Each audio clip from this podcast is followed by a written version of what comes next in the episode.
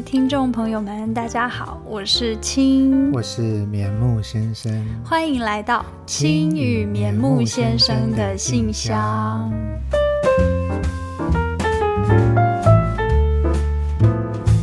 这一集是第三集了，嗯，现在是五月二十号，星期四，对，五二零，我爱你，很特别的日子，对。最近因为疫情的关系，我的公司还没有在家上班，可是棉木先生的公司已经在家上班了，分流上班。我们是分流上班，不过因为我工作的嗯性质的关系，所以只要是开始有在家上班的话，就是不用去公司这样子。嗯哼，嗯。哎，那你有偷懒吗？其实就会变得时间比较自由，不用刮胡子。哦，对，不用刮胡子就可以上班喽。上班那个衣服也可以居家一点。没错，就是我要想说，是不是呃就可以少洗很多衣服，不用外出的衣服。哦、对耶。对。哎，我真的觉得为什么？就是现在科技这么进步，其实我的工作也可以在家里上班。嗯，但是因为现在还没有那么普及，就是这个叫 AI 吗？还是什么？就是你说网络吗？嗯，网络没有那么普及。嗯，虽然现在网络已经很进步，但是我们现在还有一个实质的学校、公司。对。嗯，但其实很多现在很多东西都医化了。对啊，像是系统啊，或者是一些档案，那其实如果在云端的话，那像我为什么可以在家上班，就是因为我们现在所有事情都可以用网络去解决这个问题。嗯，嗯，我觉得这样比较好哎。可是我觉得缺点就是你在家里面你不会遇到同事，也就是说，如果你一个月、两个月、半年你都在家上班，你几乎不会有社交生活哎。对啊，而且就会。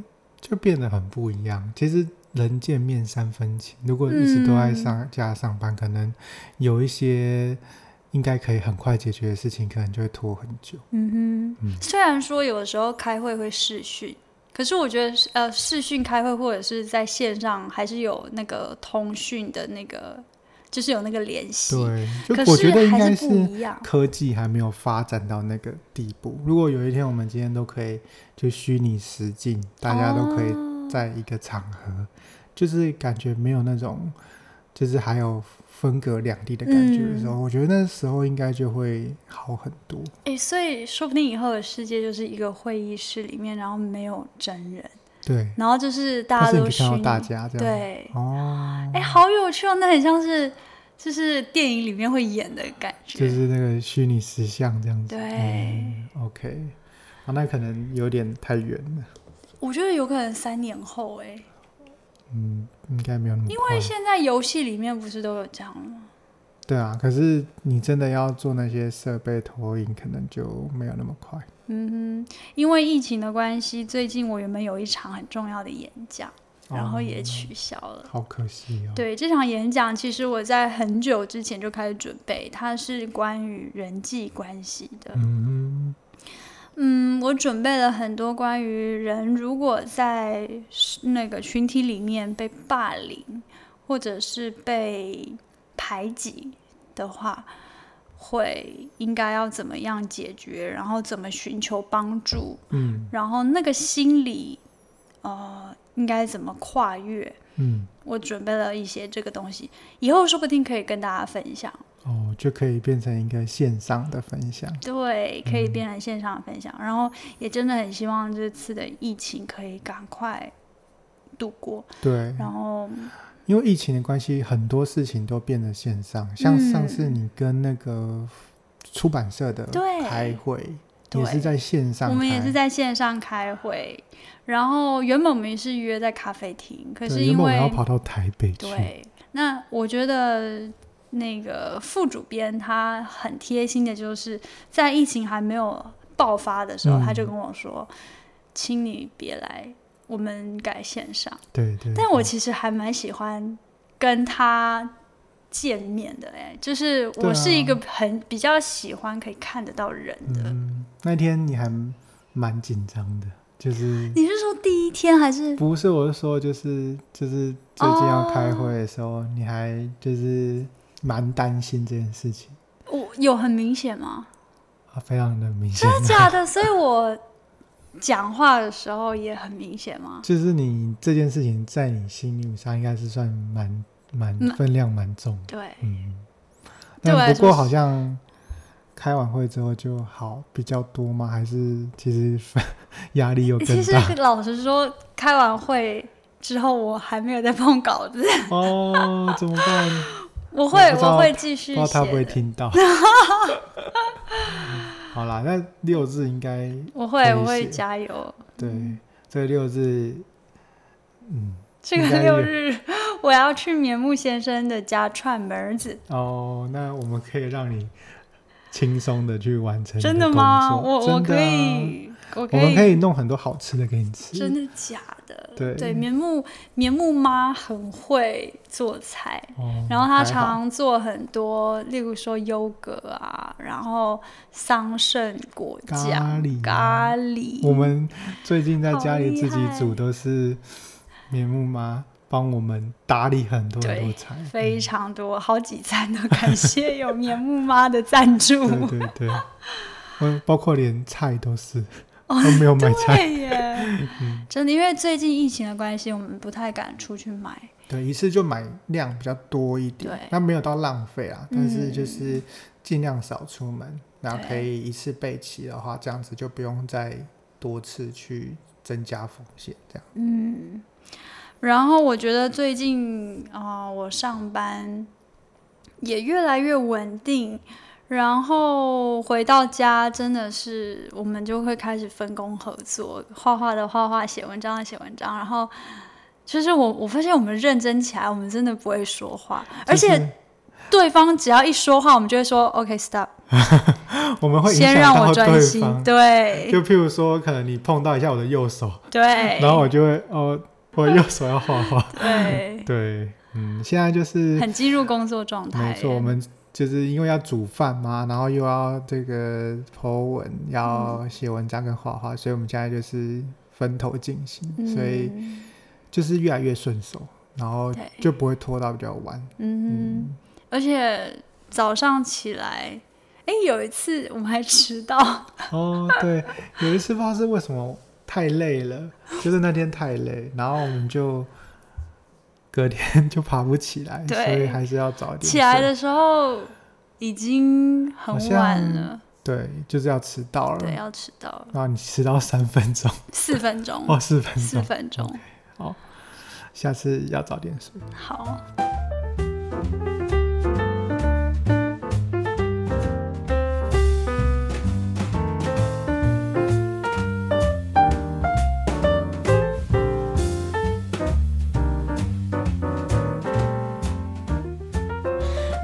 准备进入我们的重头戏。嗯，这是我们第三集的开信时间。第三集一样，我们这一次有两封信。嗯，好，我先开哪一封？先开这一封。好啊，先开这一封。这一封它有这个，这个是马吉兔吗？啊，对，好可爱哦。而且它有那个四片幸运草。对对对。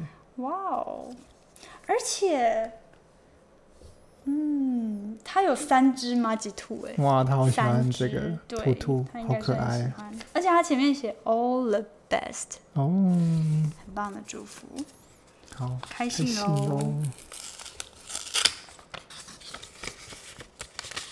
哦，等一下，天哪，里面有哇，它有一个胸针，是一个恐龙，好可爱哦，超可爱的。嗯，谢谢。然后这个有两张，然后这个是那个叫做什么？查理布朗。查理布朗。Snoopy。哇，是棉木先生最爱的。还有 Woodstock。哦，嗯、好可爱啊，超可爱的。好，那我念喽。好。嗨，青青，我是最近才加入的小粉丝，一直很想记录温暖的文字。而看到你的账号，也就是你生日二十五岁生日那天，我就创账号了。哇，不知道诶，就是一种好安心、好温暖的力量，从你的文字还有现实散发出来的。令我看到就觉得好像看到一道光一样，暖暖的、温柔的、不刺眼的舒服。这是我追踪过的手写账从来没有的。最喜欢看到与棉木先生生活的一百种方式，比吃糖还甜一千倍的爱。他画了三个爱心，哇，三个爱心，三个哦。谢谢你用文字温暖了大家的平淡或酸甜苦辣的生活。我再不久也要满二十五岁了，对于未来充满迷茫，也因为对爱太渴求，始终抓不住。去年底被诊断出轻郁症，但我有努力，好好的哦。他还画了一个笑脸，而且也是很满的一个笑脸。看到你的文字与日常就有光，虽然不认识你，但你一定是温柔积极生活的人。这个世界需要这种温度啊！哦，他又画了一个爱心，那个微笑。微笑。不论之后你是否以写字为业，希望你失意、失落时，记得这里有好多人看完你的字就笑了呀。百婷小小粉丝哦，谢谢哇，谢谢婷，谢谢你。我觉得这一份这一这一份信件，嗯，很有很有很有分量哎。我觉得那个分量是可以从他的一笔一画的那个字迹，然后看得出。就是他在写字的时候是带着很多的情感在里面的。嗯，真的。我觉得我创账号，我觉得很开心。他也创了一个账号。我觉得创账号，其实这个账号对我来说是小账，嗯哼，就是在我现实生活里完全没有一个人知道。真的，到现在我已经创两年了吗？对，没有人知道，真的从来没有一个人知道，没有一个就是。同学那种朋友知道你在创这个，真的，而且因为我也说不出口，我不知道为什么我就说不出。我真的有想要试着可以跟他们说，呃，我其实有经营一个手写的写日记的，对，但我就是说不出来，哎，真的，就是可能说出来也会觉得有一点点的害怕，嗯，因为我觉得我写的真的是。很贴近我自己生活的东西，对。然后我很希望我可以保留这种书写的纯粹性。嗯，呃，我觉得小账对我来说有一个好处，就是我可以尽情的写下我对于生活的感受，然后这些感受不管是好的，或者是我失落的、忧郁的。或者是我觉得哪一些事情是我看不惯的，我都可以在这个平台上很自由，嗯、然后很重很重新的写下来。而且我有时候就是因为要先我抢先看，棉木先生都抢先看文章，就是看到你的文章之后，就有时候就会觉得哦。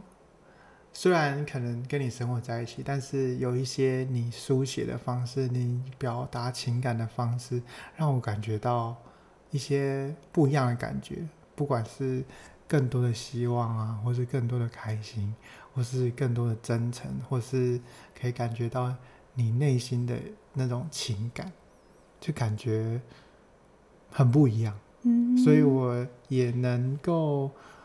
能够体会一些看过你文章的人，然后有这些感觉，真的吗？因为我要依这个文字，然后去想象说，嗯，嗯，那我应该用什么样的方式去呈现，会更贴近，所以我就会边看文章，然后边感觉，嗯。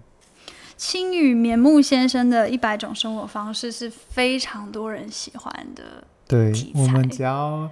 有 hashtag 这个这个标签，大家都会看到。对，嗯、为什么？哎，我你知道我在小账，写这些故事。嗯、其实我之前在我还没有创立这个一六三之前，对我其实就一直在写我跟你的爱情故事，可是没人想看，因为大家就会觉得你很闪，然后我可能也没有写到现像现在这样，可是大家就会觉得。没有想够了，对，OK。但是好奇怪，我们没有露脸，然后反而大家会可能我觉得有了那个想象空间，对，就会比较觉得说，哦，这可以分享给自己的另一半啊，嗯、或是说期望可之后可以有怎么样子。嗯，但我觉得我真的要替读者们问你一个问题，就是你到底有没有就是。那个告白之前的那个小抄，就是你讲了那么多撩妹的话，啊、那你是不是有一些就是葵花宝典或什么在身上？这就是即时发挥。这如果有葵花宝典的话，就很死。那我要再问一个问题，那就是你有没有交过前女友？没有，没有，我是初恋。怎么可能这么会讲话，然后是初恋？没有啊，有很多那种就是讲的很没有。触动的都没有写进来，哪有？你每一句我几乎都写了，没有，有很多那种就是不知道在干嘛，点点点问号。嗯，反正我们两个就是你负责说，我负责帮你记录。嗯，也谢谢你的诠释。哦，真的吗？对，你诠释的非常的甜。那我也很谢谢你，就是。在我的生活里面，给我很多的爱，然后让我可以有这些感受，所以我才能够写下来。而且我很感谢你用这些文字去回馈，我觉得我可以读到这些像是一封一封的信，我觉得很幸福。嗯哼，嗯，你说我写文章，写关于你的文章的时候，不管是关于我还是你自己，我觉得都。可以看到这些文字都很开心。哎，你没有这样跟我说过哎。哦，那这是真情告白吗？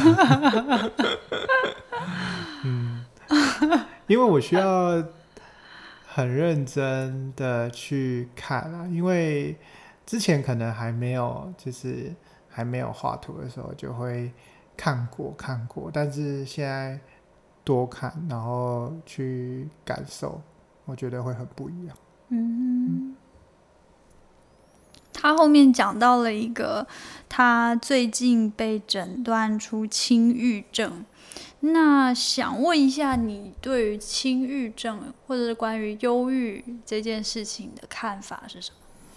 忧郁跟轻郁，好像这个东西跟情绪上，就是大家会觉得说他可能是一个比较，呃敏感的人，或是说他比较因为情绪或是一些压力关系，导致他有这样子的结果。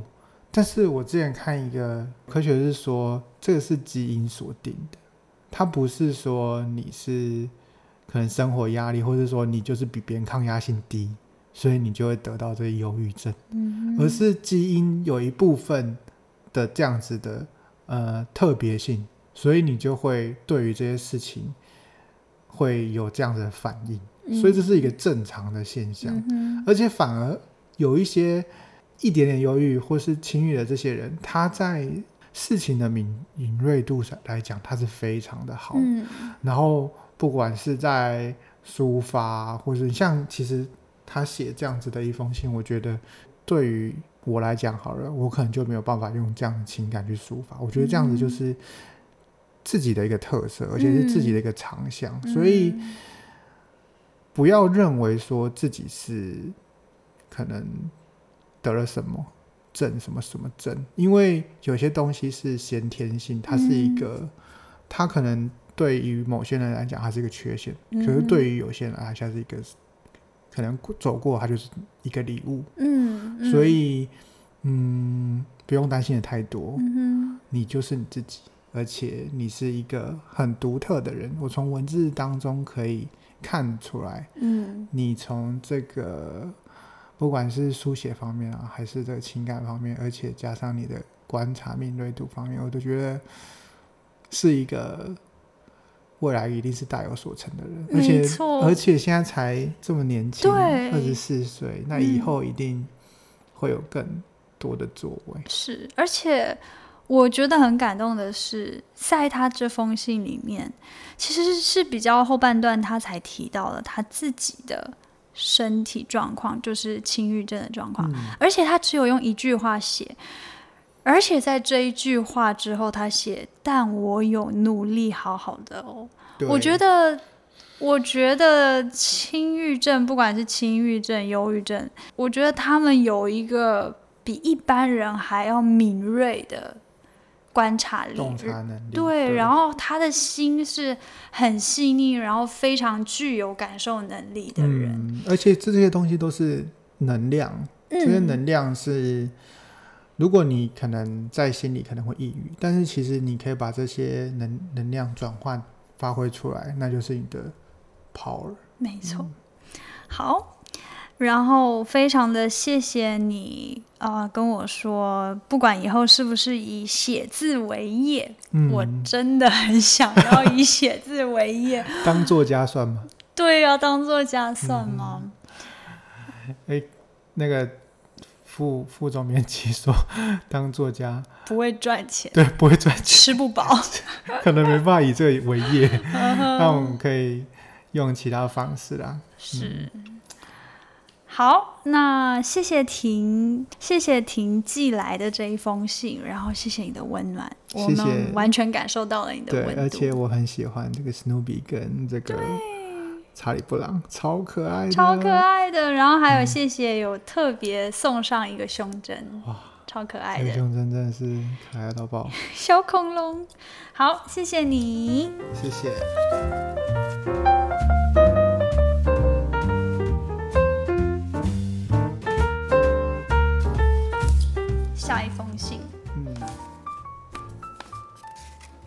用剪的。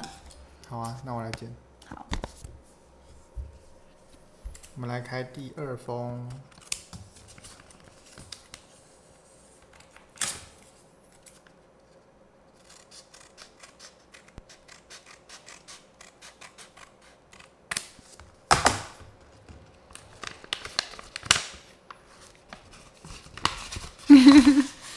哇哇，他好用心哦，他他还特别就是两层。我们要再拆第二封的第二层。哇塞，好用心！然后他写、哦、For 青 and 棉木先生。好，我们来拆这个第二封信。哇，好期待！哇，好可爱哦！小狮子，小狮子跟猫，然后在那个屋顶上面，在屋顶上。For 青 and 棉木先生，嗨，一个笑脸。我是上次写信的巨学生，前几天因为多方压力吞了六十颗安眠药，尝试自杀，但没有成功。看来是老天爷认为我在人世间还有任务没有完成吧，才不让我离开。我一直很喜欢青的一篇文字，那一篇是写“你好棒，今天的你做得很好”，甚至收藏起来每天看，那是我给我自己自信的来源。很羡慕青有棉木先生这样的伴侣，我曾经也拥有过类似棉木先生的男生，可是因为我的任性、幼稚、不懂事。我把它弄丢了，到现在还是很后悔，但人生没有办法倒转，我也挽回不了了。希望青能够好好的跟棉木先生走下去，希望你们一定可以的。一个爱心。还记得第一次看到青的文章，内容是哭吧，偶尔下一场雨也挺好的。看到这句话的我，下定决心要追随青的脚步。很低潮时，看看青的文章，就会得到救赎。谢谢你，青，也谢谢棉木先生。爱心白饭团，而且还画了一个小饭团。嗯，谢谢饭团。谢谢。饭团，饭团，他前面写到了第二句话就写到了他吞了六十颗安眠药，尝试自杀。嗯，你有自杀过吗？嗯，老实说没有。嗯哼，我其实在我十七岁的时候，我写了一封遗书给我的家人。然后那时候为什么要写遗书？我其实没有要自杀，我其实超怕死的。但是因为我好想跟我爸爸妈妈沟通。然后我想让他知道，说小孩子我在想什么。嗯，我觉得大人不懂我。然后我因为我很希望我的声音能够被听见，所以我用了一个很激进的方式去让他们看。想要沟通。对，想要引起注意，然后得到关心。嗯，我记得那时候我在台南念书，然后。我的家人是在另外一个城市，所以我那个时候是用 mail 寄那封遗书给我的家人。我爸当时一看到的时候，他马上打了二十几通电话给我，然后我是到很晚很晚很晚才看到。然后我最印象深刻的是，因为那时候我住学校宿舍，我偷偷的在宿舍外面讲电话。我爸妈是哭着跟我说：“你不要做傻事。我如果爸爸有做错什么事情的，我会改，我们都会改。然后对不起，让你觉得孤单，对不起，让你觉得没有听见。我在那个时候。”嗯、我的心情有一点复杂。第一个是我的声音终于被听见，然后我爸妈终于道歉。嗯，我听过一句话说，父母都在等小孩一句道谢，小孩都在等父母一句道歉。你能理解这个意思？嗯。那时候，身为十七岁的少女。我一直觉得父母做了好多事情是我不能理解，然后父母也没有办法真的了解我，然后没有办法真的给我我要的关心。是。可是，在那一个我接到父母可能第三十几通电话的那一个时候，我才知道说，原来我让他们那么担心，然后。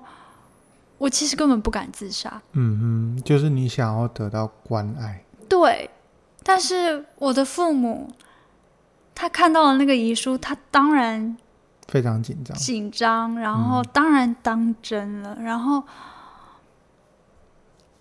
那个时候我才觉得说，我做错了，嗯，然后觉得我太自大了，就是我一直觉得。我自己不被人理解都是父母的错，然后别人不了解我都是别人的错。可是我觉得用这个方式去去沟通，其实不是一个很好的方式，就像是自杀。他其实，如果生命真的就这样结束了，其实他并没有解决掉真正的问题。对，我可以看到这位饭团，他有说到，就是就是几个文章，一个是说你好棒，你今天做得很好了；一个是哭吧，偶尔下一场雨也挺好的。我可以感觉到说，其实我们的。人是需要需要受到一些鼓励的，需要受到一些鼓舞的，嗯，一些肯定。对，因为常常会被别人忽视，嗯，或是没有自己的安全感，嗯，或是甚至会看不到别人看不到我们的努力，或是我们的辛苦。我以前在还在念书的时候，就是。因为嗯，可能课业的压力也好啊，同才跟同才之间的压力也好，那我就会累积在自己的身体里面。然后我当时也有想过，就是要怎么死，去想说要怎么死这件事情。那想说要怎么死，因为我爸爸妈妈是，就是我们家是佛教徒，但是我之之所以没有去做那件事情，是因为，嗯。佛教说，如果自杀的话就会下地狱。那我是害怕会下地狱，然后我也觉得说，就是想到说，如果我自杀的话，我父母有多难过。所以你那时候还想到你父母？对，我就想到我父母有。一开始我想说，反正我就死给你们看，就是你们一定会很难过。但是后来我认真想之后，我发现说，我好怕他们难这么难过，嗯、就是你会觉得说。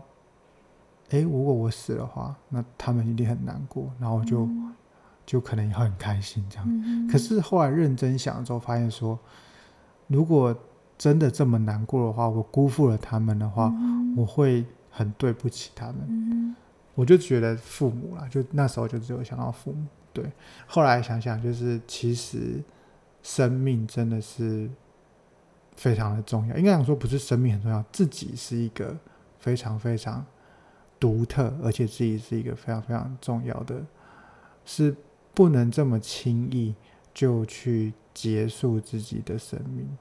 嗯，所以像是亲也好，或是明木先生也好，在呃我们人生可能才刚开始，我们的人生还没有过一半，那。就已经有很多很多让我们会想要轻生的念头，那这些轻生的念头的话，是需要被受一些鼓励，需要受一些鼓舞的。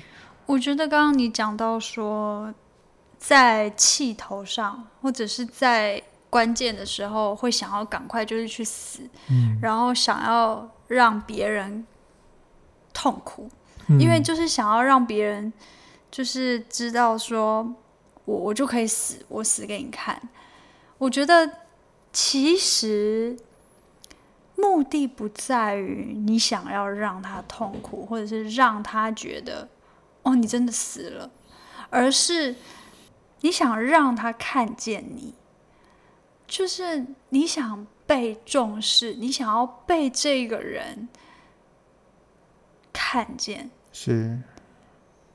而那个看见不是只是看见而已，嗯、而是他真的能够理解你，能够知道你在想什么，然后能够肯定你的价值，对，能够知道说我是被包容的。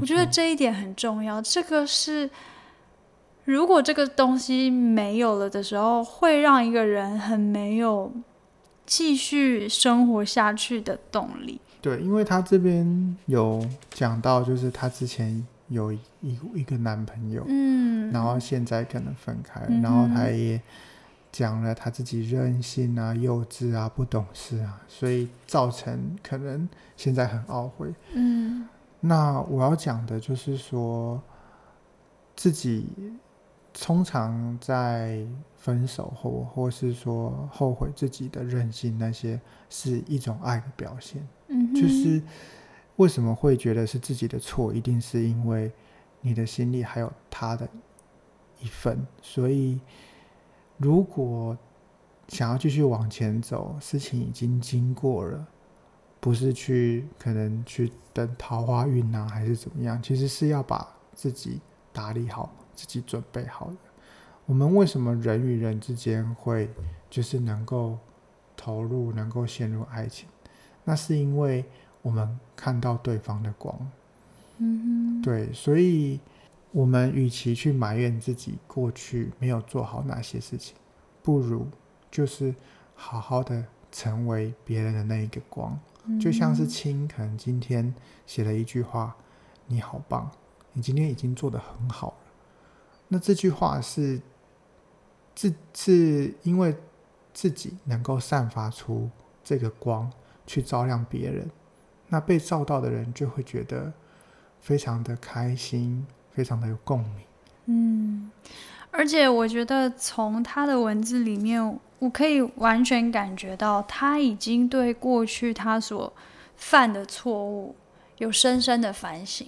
嗯，我觉得，我觉得是很棒啊。然后，我觉得他已经准备好，可以继续接下来未来的生活。